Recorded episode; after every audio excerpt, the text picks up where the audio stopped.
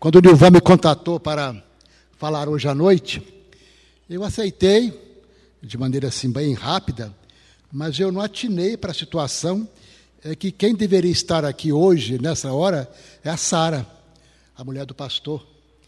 E evidentemente a palavra seria muito melhor. E de modo algum eu me atrevo a querer substituí-la. Simplesmente vamos estar aqui e vou trazer uma pequena meditação Ainda bem que vai sobrar tempo para o louvor, vai sobrar tempo para muita oração, apenas para que a palavra não fique vazia aqui. E, evidentemente, apesar da idade, de ser presbítero emérito, não sei por que esse nome, e está aqui à frente reverendo Samuel, pastor Lucas, etc., o Bruno, é, a gente sempre fica preocupado, apesar da idade, de, de, da experiência, de ter que falar quando existe alguém que nós estamos substituindo, que fala muito melhor que nós, que é alguém que está nos assistindo, que realmente tem conhecimento maior do que o nosso. O texto que eu escolhi é Jesus no caminho de Emaús. Eu vou ler na, na, na, na versão da Bíblia King James, porque foi a Bíblia que eu achei lá em casa, que tem a letra grande. Apesar do óculos aqui, a letra pequena eu não vejo. E depois eu observei bem que essa versão aqui na King James, ela é interessante, ela traz algumas, algumas novidades assim, mais fáceis da gente entender realmente a história. Eu gosto muito dessas pequenas histórias que aparecem às vezes aqui no Evangelho. Uma outra história que aparece é quando Jesus foi lanchar com Marta e Maria, né? E de repente ele apareceu lá e Maria quedou-se aos seus pés e Marta foi preocupada em servir o melhor pão, o melhor, o melhor, a melhor coalhada, o, melhor alimento para Jesus. E nós sabemos qual foi a resposta de Jesus àquilo. E agora, de repente, também, Lucas nos traz uma história que Marcos também relata, mas apenas em dois versículos. E aqui, o meu colega Lucas, o médico Lucas, ele traz a história em todos os seus detalhes. Vamos lá. E naquele mesmo dia, dois deles estavam caminhando em direção a um povoado chamado Emaús, que ficava a cerca de 11 quilômetros de Jerusalém. Iam dialogando sobre todos os fatos recentemente ocorridos. Enquanto trocavam ideias e discutiam, o próprio Jesus se aproximou de ambos e começou a caminhar com eles. Entretanto, os olhos deles foram impedidos de reconhecê-lo. Então ele lhes questionou: O que vos preocupa e sobre o que ides discutindo durante a vossa jornada? E eles pararam entristecidos. No entanto, um deles, chamado Cleopas, replicou-lhe: És o único, porventura, que, tendo estado em Jerusalém, ignoras os acontecimentos destes últimos dias? Ao que ele indagou, quais? E eles começaram a explanar. Ora, o que ocorreu a Jesus, o Nazareno, que era varão profeta, poderoso em obras e palavras diante de Deus e de todo o povo. E como chefe dos sacerdotes e as nossas autoridades o entregaram para ser condenado à pena de morte e o crucificaram. E nós, acreditávamos que fosse ele quem havia de trazer a total redenção a Israel. Mas hoje já é o terceiro dia desde que tudo isso aconteceu. É verdade também que algumas mulheres, seguidoras conosco, nos assustaram, porquanto foram madrugada ao sepulcro, mas não encontraram o corpo de Jesus. Contudo, voltaram e nos relataram que tiveram uma visão de anjos que lhes asseguraram que ele vive. De fato, alguns outros seguidores entre nós foram ao sepulcro e encontraram tudo exatamente como as mulheres haviam informado, porém não viram a ele. Então lhes admoestou Jesus, ó tolos de entendimento e lentos de coração para crer em tudo quanto os profetas já declararam a vós. Ora, não era imprescindível que o Cristo padecesse para que entrasse na sua glória? Então, iniciando por Moisés e discorrendo sobre todos os profetas, explanou-lhes o que a seu respeito constava em todas as Escrituras. Ao se aproximar do povoado para o qual se dirigiam, Jesus fez como que como quem ia continuar a caminhada, seguindo mais à frente. Porém, eles muito insistiram, rogando-lhe: Fica conosco, pois é tarde e o dia já está chegando ao fim. Então ele entrou para ficar com eles. E aconteceu que, quando estavam reclinados ao redor da mesa, tomando ele o pão, deu graças, partiu e deu a eles. Nesse mesmo instante, eles abriram os olhos e o reconheceram. Ele, contudo, desapareceu diante dos olhos deles. E questionaram entre si: porventura não nos queimava o coração quando ele, durante a jornada, nos falava, quando nos explicava as Escrituras? E na mesma hora, levantando-se, retornaram para Jerusalém, onde encontraram reunidos os onze e outros seguidores com eles, os quais anunciavam: é verdade, o Senhor ressuscitou e apareceu a Simão. Então, os dois comunicaram o que havia ocorrido no caminho e como Jesus foram reconhecidos por eles enquanto partia o pão. Vamos orar? Pai, muito obrigado pela tua palavra. Que o teu Santo Espírito possa agir em nós e através de nós, para que possamos entender o teu recado para o nosso coração. Pai, que nós possamos aprender com o Senhor e que nós possamos realmente saber que só do Senhor e no Senhor existem palavras vivas que nos trazem salvação. Muito obrigado por esse momento em que podemos buscar o Senhor a oração e que, que possamos daqui sair enriquecidos com a tua palavra e contente em podermos falar com o Senhor e orarmos ao Senhor no nome de Jesus. É nesse nome que oramos. Amém.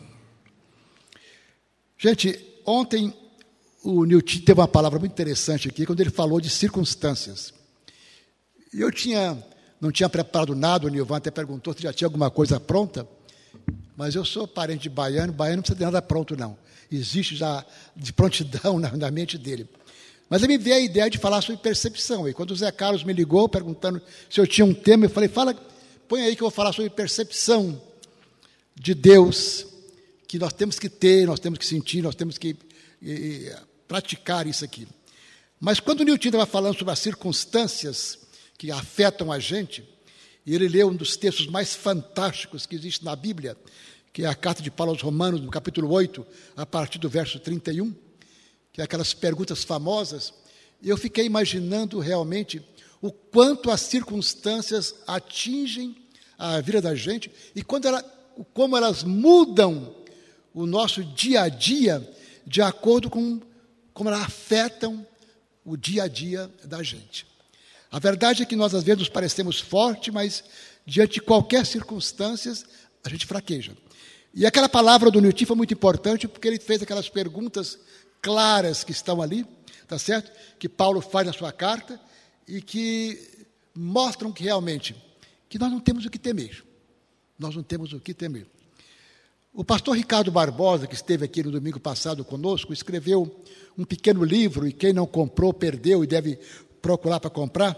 O livro chama Pensamentos Transformados e Emoções Redimidas. Pensamentos Transformados e Emoções Redimidas. Um pequeno livro fino que ele escreveu quando estava no Canadá, no seu período de diário sabático. Nesse livro, o pastor, é, ele simplesmente faz uma análise dessas quatro perguntas de maneira muito clara e traz para nós uma paz muito grande quando ele nos deixa um tranquilo, dizendo: Olha, por que, que você está preocupado? Para mim, então, que sou extremamente falto de fé, que já recebi todas as bênçãos que um homem pode receber na terra, eu acho que Deus cuidou mais de mim que dos outros, e mesmo assim a minha fé é pequena. A minha aquilo fez muito bem a leitura daquele livro. E aquelas perguntas me vêm sempre quando eu tenho alguma dúvida. E o amor de Deus, ele é pequeno? Quem vai separar você do amor de Deus, do amor de Jesus? Quem vai acusar você? Eu sei que eu sou pecador, eu sei que eu peco muito, dia após dia, mas quem vai acusá-lo? Foi ele que justificou? Foi ele que te perdoou? Foi ele que derramou seu sangue por você? Fez muito bem a mim. Mas de repente eu quero fazer agora uma, uma quinta pergunta. E essa quinta pergunta que eu quero fazer é muito simples. É possível se ausentar da presença de Deus? Tem gente que acha que pode ficar longe de Deus.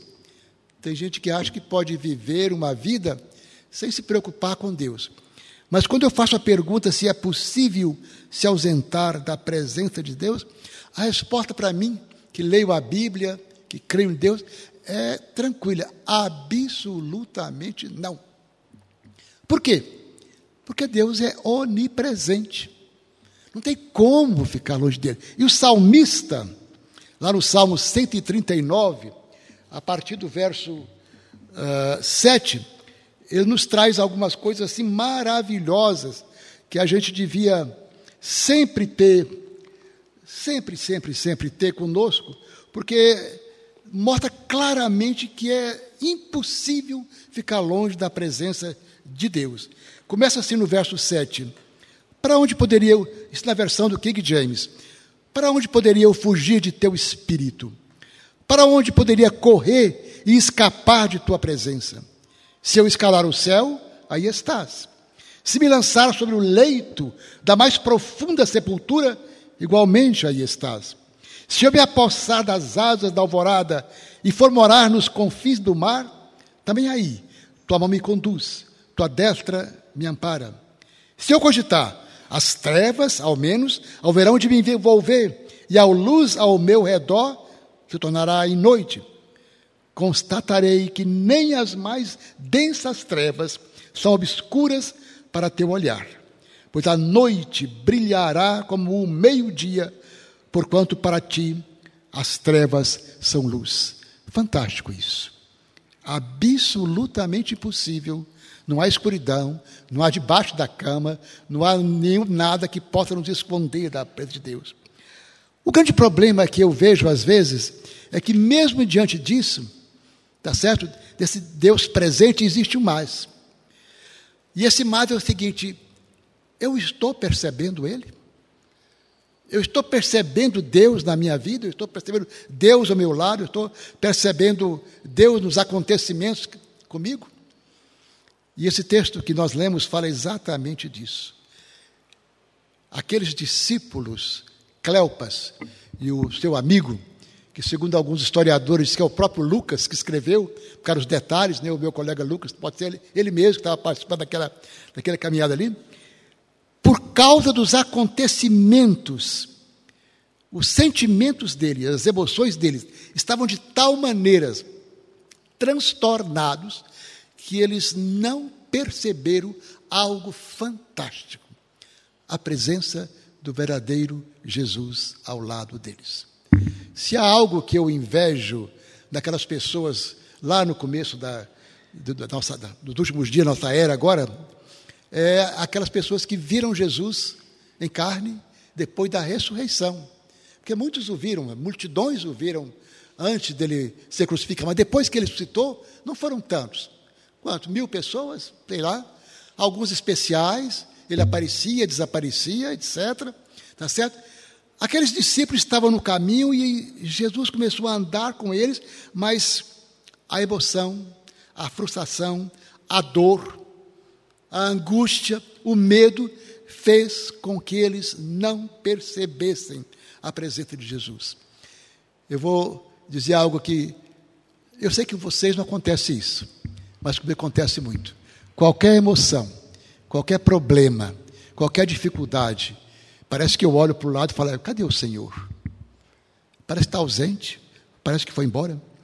Os discípulos no caminho de Emaús e nós não percebemos às vezes algo fantástico. A doce, meiga presença de Jesus ao nosso lado, caminhado, caminhando conosco. E isso é motivado simplesmente porque nós estamos diante de algumas decepções. Nós estamos começando um ano. E há poucos dias atrás terminamos o ano. E sempre no começo do ano nós fazemos muitos planos. Sempre no começo do ano nós imaginamos, primeira coisa, eu vou emagrecer, as mulheres principalmente. Segunda coisa, eu vou fazer exercício. Terceira coisa, eu vou fazer isso, fazer aquilo.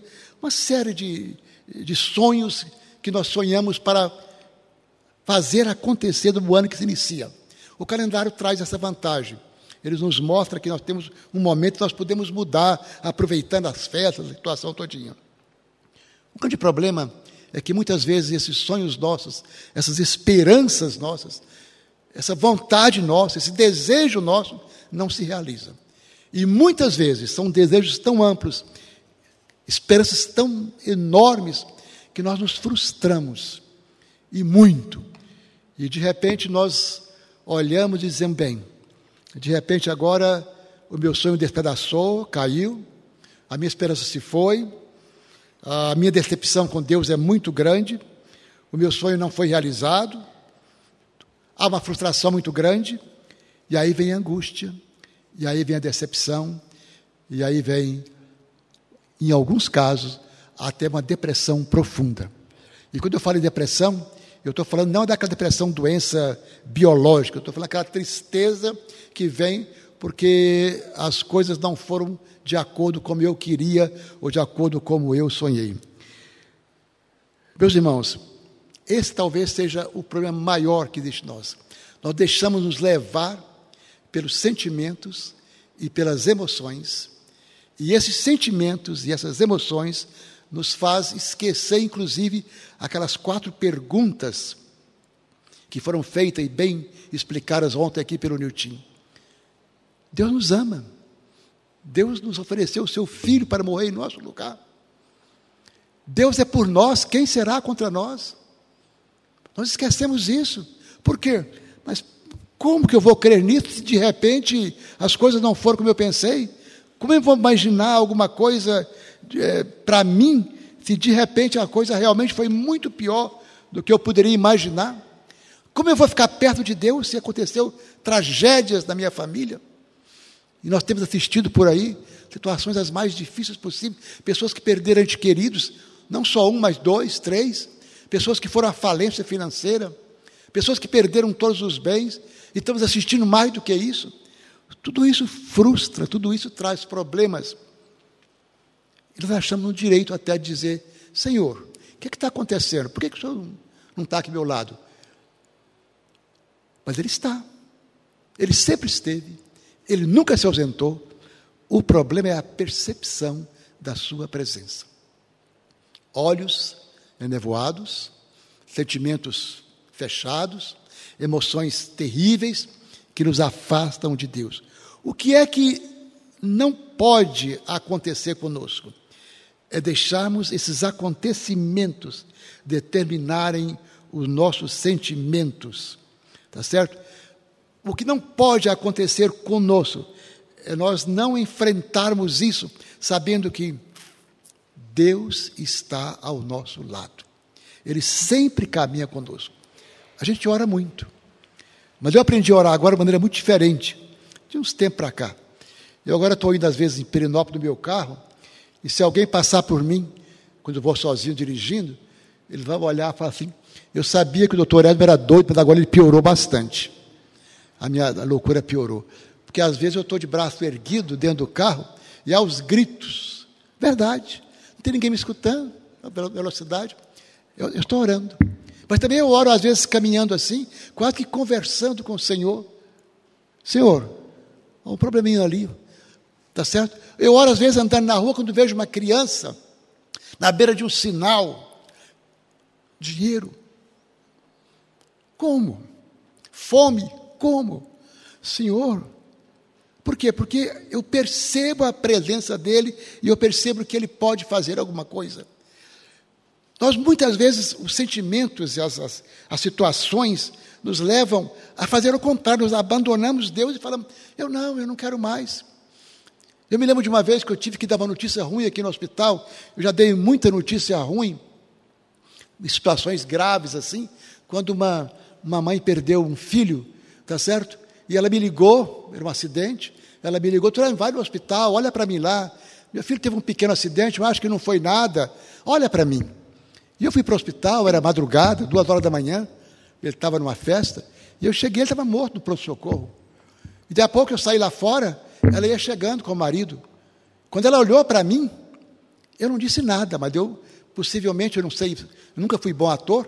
Quando ela olhou, ela caiu e começou a gritar: Não, Deus, não, Deus, não, Deus. Foi terrível. Eu senti naquela hora realmente que parecia que Deus não estava presente. Parecia que Deus estava muito ausente, como uma, um jovem de 16 anos, rapaz tranquilo, normal, simplesmente vai na garrafa de uma moto, bate e morre. Mas o marido dela fez algo estranho. Ele levantou ela, foi me abraçou e falou assim: Ore comigo, eu preciso muito de oração. Deus está aqui, Deus sabe o porquê. Isso é presença de Deus, isso é percepção de Deus. Nós precisamos e é necessário que nós percebamos Deus no meio de todo acontecimento, e isso muda tudo. Ao serem questionados por que estavam tristes, aqueles discípulos fizeram uma pergunta quase brusca a Jesus, como dizendo: Você não sabe de nada? E Jesus olhou para ele e falou: O que está acontecendo? Que vocês estão tão tristes assim? Eles olharam e falaram: O senhor não sabe a última notícia? Será que está por fora da última notícia? E ele perguntou: Qual a última notícia? Jesus, Nazareno, varão profeta, varão que fazia milagres enormes, os cegos viam, os aleijados andavam, as pessoas ressuscitavam. Ele foi morto. Toda a nossa esperança de um reino aqui na terra, de nós expulsarmos os romanos e nós temos alguém importante no reino, acabou. Você não está vendo isso? Essa é a notícia, essa é a nova notícia. Mas Jesus caminhou com eles. E eles tiveram a parte boa da, daquela história. Eles convidaram Jesus para cear com eles. Aqui diz que Jesus fez menção de andar adiante, e eles o constrangeram, segundo algumas versões, e ele entrou com ele. E aconteceu uma coisa muito engraçada. Normalmente, principalmente da cultura judaica, quando você vai numa casa, o dono da casa, o hospedeiro, ele parte o pão e dá para você, para você comer. Naquele momento aconteceu diferente. Jesus era o hóspede, mas ele partiu o pão. Isso tem um enorme significado. E deu um pedaço para eles. E naquele momento, se lhes abriu os olhos e eles viram a Jesus e o reconheceram. Aí sim é que foi a grande notícia. A grande notícia, ou a notícia, não foi simplesmente o que tinha acontecido lá em Jerusalém, que estava aquele, todo aquele barulho, não. A grande notícia foi a melhor e a maior notícia que já se deu no mundo. Ele ressuscitou. Ele vive. Isso muda tudo. E eu tenho que perceber que Jesus vive e viverá eternamente e caminha ao meu lado. E que os meus sentimentos e as minhas emoções não podem ser determinadas por circunstâncias, mas podem e devem ser determinadas pela presença dele na minha vida. Essa é a grande notícia. E por causa dessa grande notícia, eu posso agora então, de maneira muito clara, olhar para aquelas perguntas e ficar tranquilo, como ele te ensinou. Ele me ama com amor eterno. Ele me perdoou. Ele está sempre ao meu lado. Ele caminha sempre comigo. A quem temerei? De quem terei medo?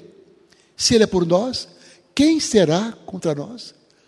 A minha oração, irmãos, é que nós consigamos perceber a presença de Jesus ao nosso lado, em todos os momentos, não deixando que sentimentos, que emoções atrapalhem nós reconhecermos essa doce e meiga presença de Jesus ao nosso lado.